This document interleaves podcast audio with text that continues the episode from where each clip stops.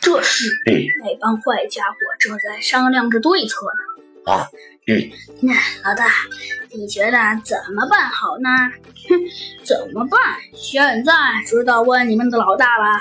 现在呀，依我看，最好的方法，就是现在立刻去追。老大，可是要是以我们追，我们能追上他们吗？哼，蠢货一帮。的确，现在追风险实在是太大，但是我觉得现在追倒也没什么问题。快追吧！嗯，是老大。那帮小子们啊，也不说三七二十一，说着就跟着他们的老大走了过去。确切来说是跑了过去，因为他们来森林都市没有开车，这可把他们累坏了。总算经过了好几天努力的奔跑，他们才总算来到了来到了森，来到了郊区。这世界上居然还有这种事情，太不幸了！他们纷纷说道：“别说了，你们要是被白虎大帝听到你们这些话，你们的小命还要不要啊？”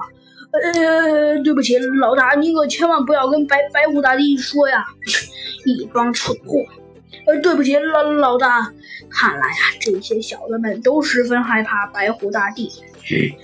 呃，老大，那老大，下面一切都听您的吩咐。听我的吩咐，说的挺好的。我告诉你们，可不要谁傲告密，要是谁敢告密，有你们好受的。呃，是老大，我们一定不告密，不告密。这还差不多。只见呢，老大看那些家伙满脸诚恳的表情，便不再说了。嗯，好吧。